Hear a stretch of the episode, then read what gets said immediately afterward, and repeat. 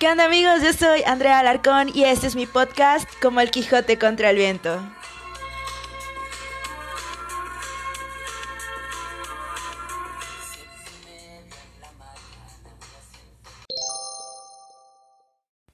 Bienvenidos nuevamente a un episodio más de su podcast de confianza como el Quijote contra el Viento. Estoy muy contenta de darles ya la bienvenida a este onceavo episodio. Y para el día de hoy se me ocurrió contarles una historia que es medio graciosa y frustrante al mismo tiempo, pero es una de las cosas que más me gusta contar.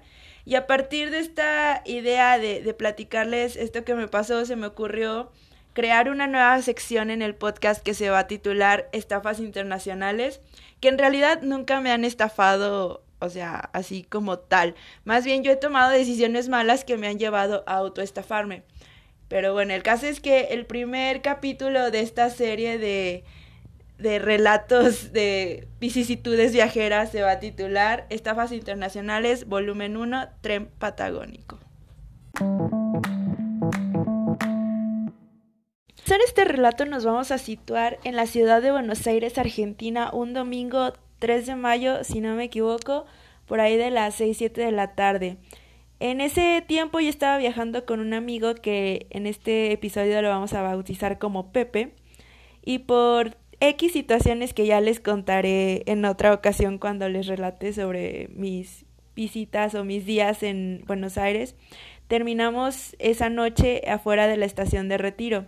Nosotros teníamos la intención de viajar al día siguiente hacia el sur, directamente hacia la Patagonia, porque teníamos eh, ganas de conocer Bariloche, que es una ciudad muy padre que también ya les contaré en otra ocasión. Entonces fuimos ahí a Retiro, que es donde están todas las agencias de autobuses y de donde salen los, los micros que viajan fuera de Buenos Aires, a preguntar más o menos cuánto nos salía el autobús a Bariloche, qué horarios tenían y todo eso. Estuvimos un buen rato buscando ofertas y las mejores opciones y ya más o menos convencidos salimos a, esperar un bondi o micro, como le llaman allá, para regresar a nuestro hostal. Se tardó un montón, yo creo que estuvimos como una hora esperando el dichoso bondi y en ese rato, ya casi al final de la espera, llegó, se acercó una chava y nos preguntó que qué hora era. Entonces ya le contestamos y cuando escuchó pues que teníamos un acento diferente, nos preguntó así de qué onda, de dónde vienen, qué andan haciendo, bla, bla, bla. Dentro de la plática surgió que queríamos ir a Bariloche y no, hombre, o sea, la chava en la emoción total nos empezó a contar que según esto es como una tradición en la mayoría de los institutos o colegios de educación, creo que media, que cuando salen o se gradúan de esa parte de la educación, hacen como un viajecito de fin de cursos y por lo regular los llevan a Bariloche, entonces pues, típico que todos tienen sus historias, ¿no?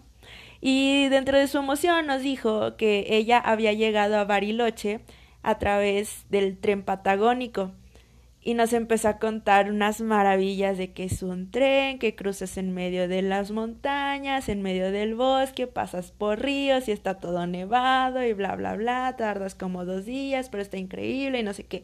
Y obviamente nosotros mega emocionados de sí, queremos ir en tren patagónico. Y ya pedimos así como de que, oye, pues ¿cómo le hacemos para tomarlo? ¿De dónde sale? Y nos dijo que ella había tomado el tren patagónico en una ciudad que se llama Viedma.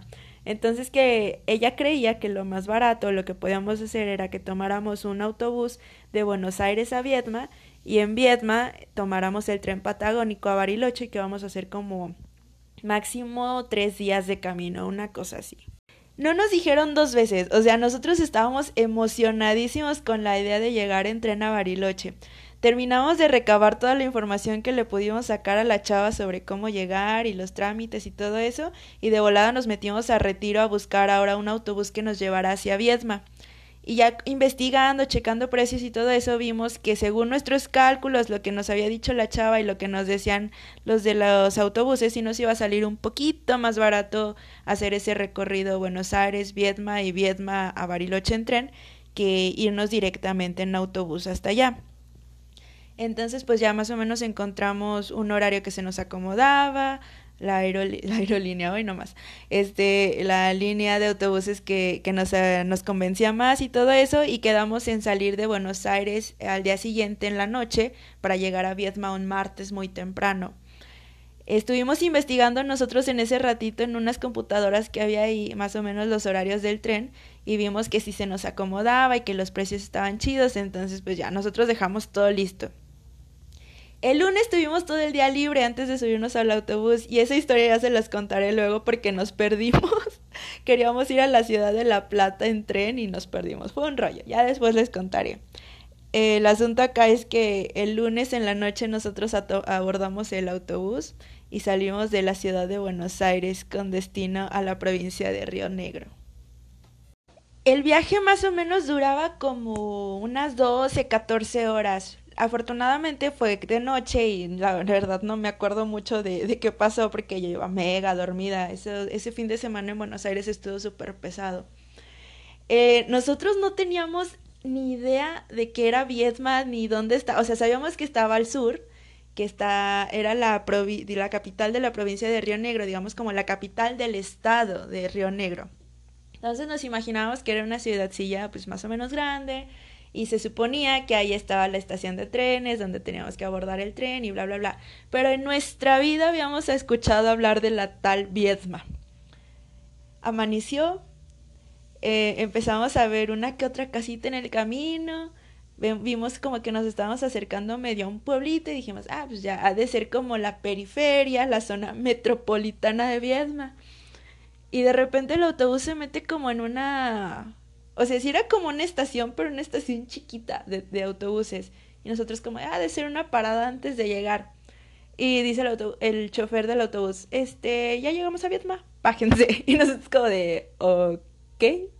Nos bajamos del autobús, no manches, o sea, la, el, la central era como, bueno, si son de Aguascalientes o de México, no sé, imagínense que llegan a la central de autobuses de San Juan de los Lagos a la mitad, o sea, todavía más chiquita. Y nosotros como de, ok, bueno, no pasa nada, agarramos nuestras maletas y nos metemos a la supuestamente central de autobuses, que era, era como un café internet con unas mesitas para que tomaras el té o lo que fuera y una ventanilla donde te vendían boletos para autobús. Nosotros como de, ok, vamos a preguntar. Y nosotros bien locos de, hola, este, oye, para ir a la estación de, trenes y no sé qué. Y todos así como de, oye, espérate, ¿qué onda? Nosotros, ah, es que venimos de Buenos Aires, que nos dijeron que aquí podíamos tomar el tren patagónico para ir a Bariloche y bla, bla, bla. Y se nos queda viendo una señora así como de, ay muchachos. Y nosotros como de, ¿qué sucede? Dice, es que el tren patagónico solamente pasa una vez cada 15 días los viernes y justamente acaba de pasar este viernes. O sea, tienen, si quisieran hacer eso tendrían que quedarse aquí como dos semanas a que vuelva a pasar nosotros, o sea, literalmente nos queríamos morir. Nosotros todavía incrédulos le dijimos a la señora, es que nosotros acabamos de checar la página de internet y ahí decía que, que sí lo podíamos abordar hoy, por eso llegamos hoy. Y se nos acerca en eso el chavo que atendía el, el café internet nos dice, oh pibe, si esa página no se, no sé qué, no se actualiza desde hace tres años, o algo así, nosotros como, no, por favor, no. Y nosotros como de, bueno, este, si nos dicen cómo llegar para, para preguntar directamente ahí, este, si hay alguna otra ciudad cercana donde podamos abordar o algo, y nos dice la señora, miren, si quieren ir, está aquí como a 7 kilómetros, pueden ir caminando, pueden ir eh, en un taxi. La verdad, no les recomiendo que vayan. Está cerrada precisamente porque el tren no pasa aquí más que cada 15 días y no van a encontrar nada. Pero si quieren ir, y no, de verdad, estábamos súper aguitados. Entonces ya dijimos, no, pues sabes que este, hay que tomar un autobús de aquí a Bariloche. Checamos en la ventanilla, nos salía todavía más caro viajar de Viedma a Bariloche que de, de Buenos Aires a Bariloche.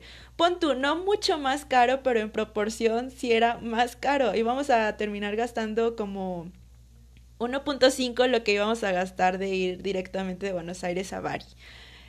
Y para pues no teníamos otra opción, entonces dijimos, ok, ya ni modo, ya, ya nos la pelamos, ya ahí llegamos a Bari y a ver qué hacemos.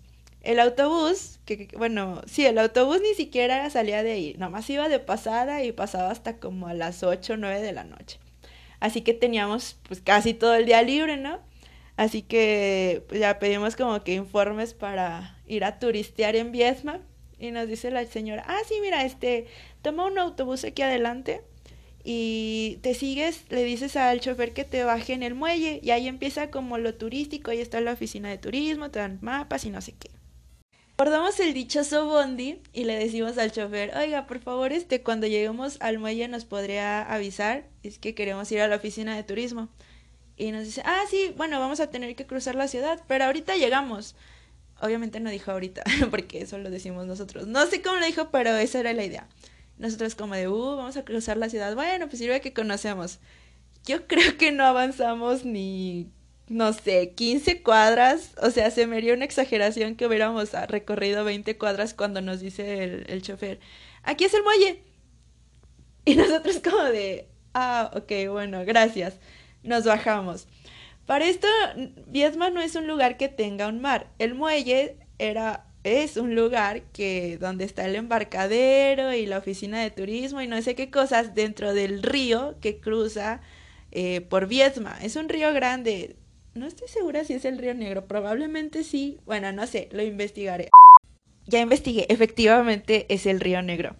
Y bueno, nos bajamos, entramos a la dichosa oficina de turismo, que literalmente era un cuartito con una mesa. Nos dan un mapa y nos marcan los puntos de interés. Eran como cuatro. Uno era el muelle, otro era el barco hundido, el mercado de artesanías, la torre del reloj, y un museo. Y así como de, ok. Y todos estaban como que en la misma cuadra. Pero fue de, bueno, pues vamos a ver qué onda. Salimos y fuimos al primer punto de interés que era el barco hundido, que según esto estaba allá a un lado. Literal, era un barco, pero no era un barco. Era como una lancha grande de fierro, medio hundida y toda grafiteada. Y ese era el punto de interés número uno. Después se suponía que como a una cuadra estaba el mercado de artesanías que para nuestra suerte estaba cerrado y de todas formas se veía que era como una bodeguita nada más. Nosotros estábamos bien agüitadillos, nos sentábamos a comer unas galletas ahí en la, en la ribera del río viendo pasar una lancha y nos dijeron unas personas que pasaron por ahí, o sea, como que no estaban acostumbrados a los turistas o no sé, nos empezaron a sacar plática y nos dicen, es que pues bueno, de por sí aquí no hay nada que ver, pero, pero de todas formas escogieron una mala temporada, porque en otros tiempos o en otras temporadas aquí por lo menos la gente está nadando, hacen windsurf y actividades acuáticas. Ahorita está muerta la ciudad. Pero pues bueno, esperamos que les guste, se sientan cómodos y bla, bla, bla. Y, yo fue como de, ok, no, pues gracias, me hace sentir mejor terminamos de desayunar las galletas porque para eso ya no traíamos mucho dinero que, que digamos y todavía teníamos que hacer el viaje y no sabíamos este exactamente cuántos días íbamos a estar en Bariloche, necesitábamos que nos depositaran dinero, un rollo que ya en otra ocasión les contaré que también fue un tema grande. Pero bueno, terminamos de desayunar y continuamos con nuestra, nuestro recorrido turístico. Fuimos primero creo que al, al museo es el museo más chiquito al que he entrado en mi vida. Era como una escuela vieja, abandonada, literal se estaba cayendo y el museo estaba en el segundo piso como en uno de los salones. Era un museo creo que del agua o algo así. Y la exposición nada más tenía, o sea, no quiero menospreciar si algún vietnamés, rionegrense o argentino está escuchando, no es mala onda, pero la exposición eran como maquetas tipo de universitarios que explicaban el ciclo del agua y cosas así bien raras. En serio estuvimos como siete minutos en el museo. Había otro museo, pero estaba cerrado. Un museo de Carlos Gardel que yo sí quería entrar y eso sí me llamaba la atención, pero estaba cerrado por remodelación. Y bueno, terminamos el recorrido ahí en el dichoso Museo del Agua. A un lado, bueno, más bien a la vuelta, según esto estaba la Torre del Reloj que ya fuimos. Si no me equivoco era la municipalidad, pero tenía una torre alta con un reloj arriba. Y ya, o sea, solamente veías la torre con el reloj. Podías entrar a la iglesia, pero también estaba cerrada. la, la placita que estaba ahí era como la plaza de armas, punto de interés, no sé qué, era un, pues una manzana rectangular con arbolitos y bancas, pero ni siquiera así como adornados, ni una fuente, nada.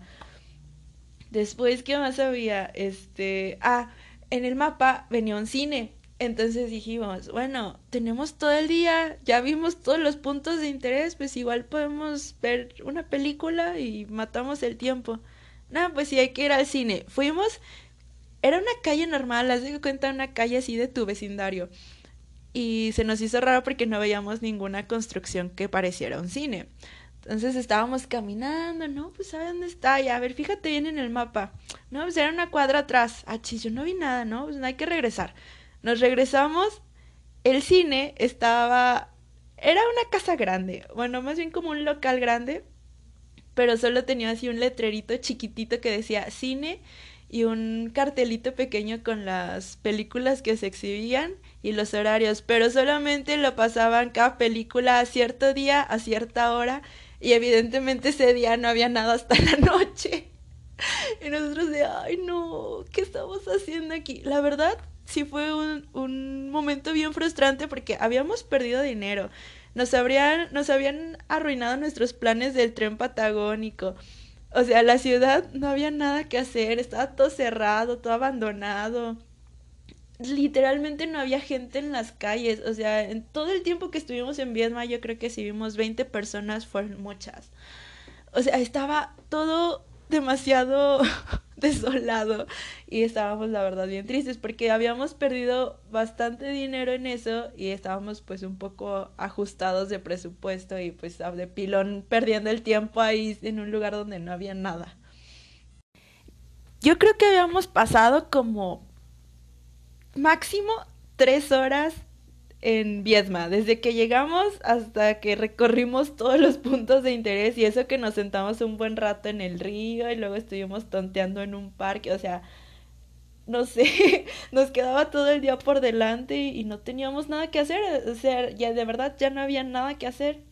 Lo único que se nos ocurrió fue como de, no, pues hay que regresarnos a la estación de autobuses, nos rentamos una computadora y ahí nos quedamos todo el día, ya, no importa.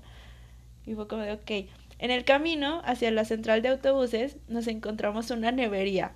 O sea, fue bien raro porque mi, mi pensamiento fue como de, si no hay gente en la calle, ¿quién va a querer ir a la nevería? Pero, ok, entramos y no había nadie. O sea, no estaba ni la dependienta. Como a los cinco minutos apareció así como de toda sacada de onda de que hubiera un cliente. Y ya nos dice como de, no, pues, ¿qué se les ofrece?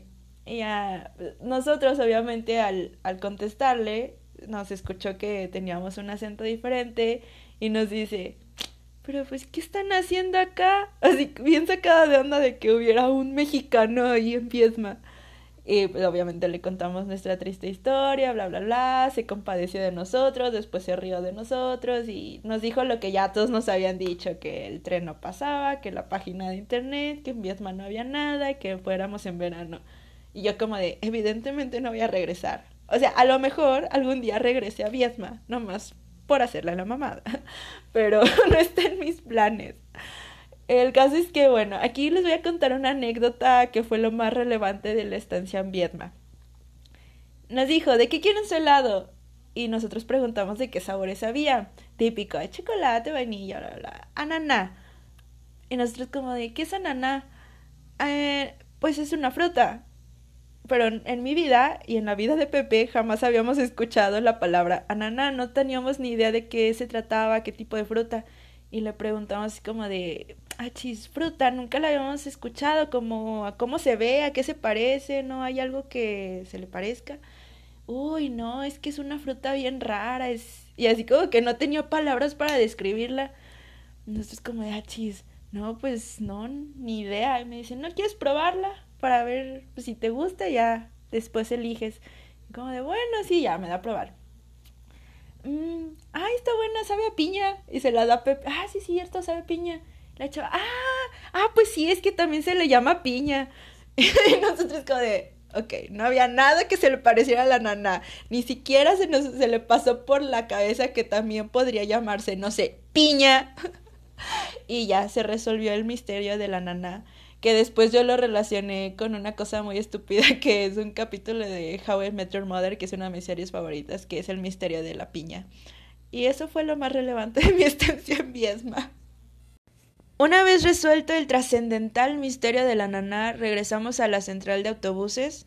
Efectivamente nos rentamos unas computadoras, pasamos todo el día viendo Facebook, YouTube y no sé qué más como no teníamos mucho dinero y no queríamos arriesgarnos a quedarnos totalmente pobres llegando a Bariloche, creo que ese día comimos unas facturas que son como unos cuernitos y un té de manzanilla. Fue todo junto con el helado de...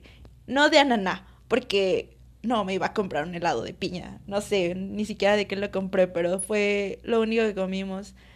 Y ya se llegó la hora en que se supone que pasaba el autobús la señora fue como de, bueno muchachos, pues buena suerte, qué, qué triste que no pudieron lograr su, su objetivo del tren patagónico, y en otra ocasión aquí los esperamos.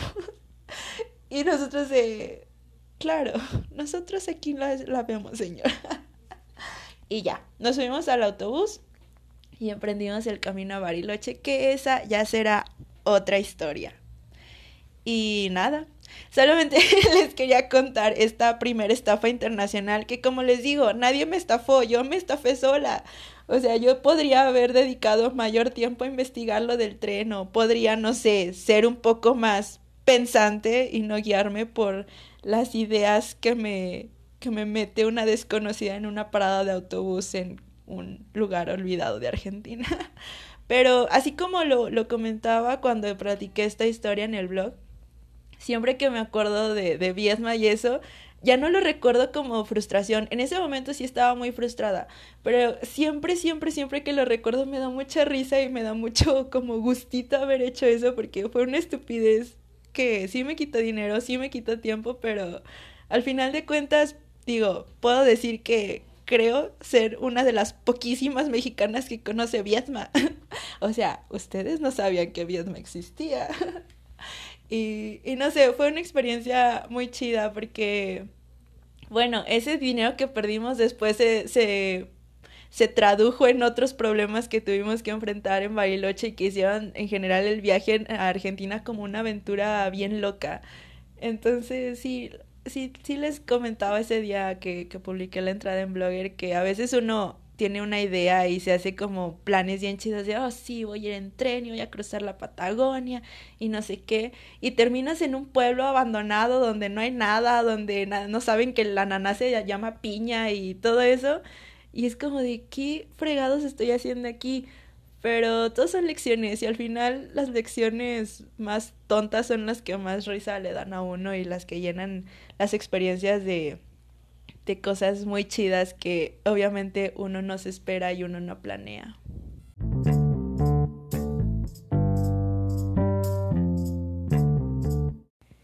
Y bueno, eso sería todo por el capítulo de hoy. Espero que te haya gustado esta nueva sección de las estafas internacionales. No tengo muchas, la verdad es que no son tantas, pero esperemos que se vayan sumando. Ojalá no sean estafas reales y sean cosas tontas como la que te acabo de contar hoy. Pero sí, esperemos que se vayan sumando conforme vayan pasando el tiempo y los viajes. Y decirte que probablemente también te esté contando algunas estafas nacionales. Pero bueno, eh, de verdad me queda solamente agradecerte que le sigas dando oídos a mis historias. Y bueno, espero que, que te siga gustando esta onda del podcast, que ya vamos en nuestro onceavo capítulo y de verdad no tengo cómo agradecerle el tiempo que le dedican tanto a escucharme en este formato podcast así como a leerme en Blogger y después este todavía les robó su tiempo con mis stories en Instagram y demás cosas. En serio, agradezco mucho eso, estoy disfrutando muchísimo todas estas locuras y ya estoy tratando de organizar mi vida para sacar todo eso adelante junto con el trabajo, porque realmente lo disfruto mucho. Y bueno, yo me despido recordándote ultra rápidamente mis redes sociales, que yo sé que las conoces, es en Blogger como El Quijote contra el Viento, también con ese mismo nombre en Facebook, mi página personal en Instagram, que es Andrea Alarcón Santillán, y la página alterna para engordar juntos, que es Mi Vida Gourmet. Hoy te di la bienvenida y te voy a despedir con la canción de Tren al Sur, que canta Prisioneros, una banda chilena que me recuerda mucho lo que te conté hoy y la verdad es que espero algún día escuchar esa canción en un tren que realmente vaya al sur y no en una ciudad triste como Viedma. Saludos si me escuchas desde Viedma. No estoy criticando tu ciudad, en realidad le tengo mucho cariño y espero ir en verano cuando esté todo más alegre. y bueno, nada, que tengas una gran semana. Nos escuchamos el siguiente lunes. Cuídate. Chao.